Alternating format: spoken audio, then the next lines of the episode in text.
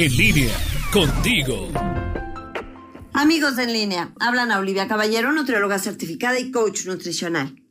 La semana pasada asistí de manera virtual a uno de los mejores cursos de nutrición deportiva a los que he ido. Lo ofreció el Colegio de Nutriólogos de León y la ponente fue la nutrióloga Elizabeth Reyes Castillo, quien está certificada por el Colegio Americano de Medicina del Deporte. Esta persona habló de todas las indicaciones para la nutrición en los atletas y terminó con los suplementos deportivos. Es justo de lo que hoy quiero hablar con ustedes, específicamente de los suplementos de proteína.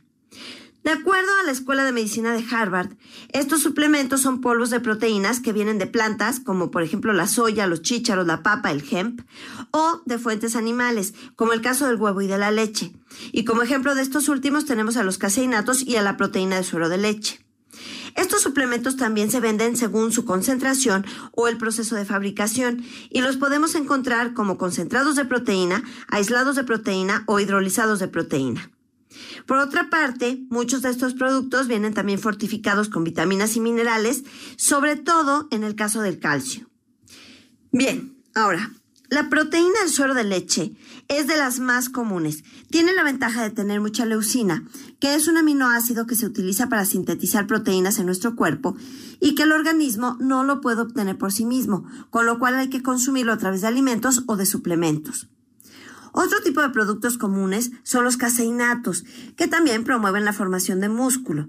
Nada más que hay que tomar en cuenta que son de lenta absorción, con lo que conviene más bien tomarlos por la noche.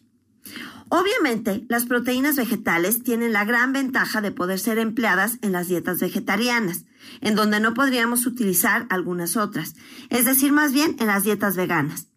Ahora, es importante considerar que todos estos productos tienen componentes potencialmente alergénicos y que además los derivados de leche tienen lactosa, con lo que se puede generar malestar gastrointestinal al consumidor. Otra situación importante es que no hay información suficiente sobre efectos secundarios y a largo plazo de la suplementación con proteína. Por lo tanto, no sabemos qué va a pasar en el futuro con la salud de las personas. Y finalmente es fundamental que esté indicado por un profesional de la nutrición y del deporte, ya que algunos productos pueden tener azúcares adicionados y ser altos en calorías, con lo cual sería contraproducente para un control de peso. A principios de este año, un grupo llamado Clean Label Project evaluó las toxinas en los polvos de proteína. Lo hizo en 130 de los 140 productos que tenían disponibles y encontró que muchas marcas tienen metales pesados, como por ejemplo el plomo, el arsénico, el cadmio y el mercurio. También hallaron bisfenol o BPA, que se utiliza para obtener el plástico y se asocia a cáncer.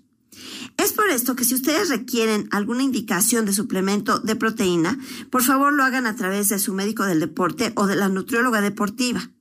Y bueno, también es cierto, hay otros casos en los que no se asocia al deporte. Tenemos el caso, por ejemplo, de las personas que no comen suficiente, como por ejemplo las personas con anorexia o los ancianos. Tenemos también el caso de las personas que han pasado por una cirugía y que su herida no cierra y entonces hay que dar proteína. O tenemos también el caso de personas con situaciones especiales como quemaduras, que incrementan mucho el riesgo de desnutrición proteínica y por lo tanto aumentan su requerimiento. Hay que darles proteína también y lo tendrá que ser también un profesional de la salud. Si necesitan ustedes alguna otra información sobre la proteína y los suplementos, contáctenme. Soy Ana Olivia Caballero, nutrióloga certificada y coach nutricional y estoy en Facebook en Anaoli-en línea.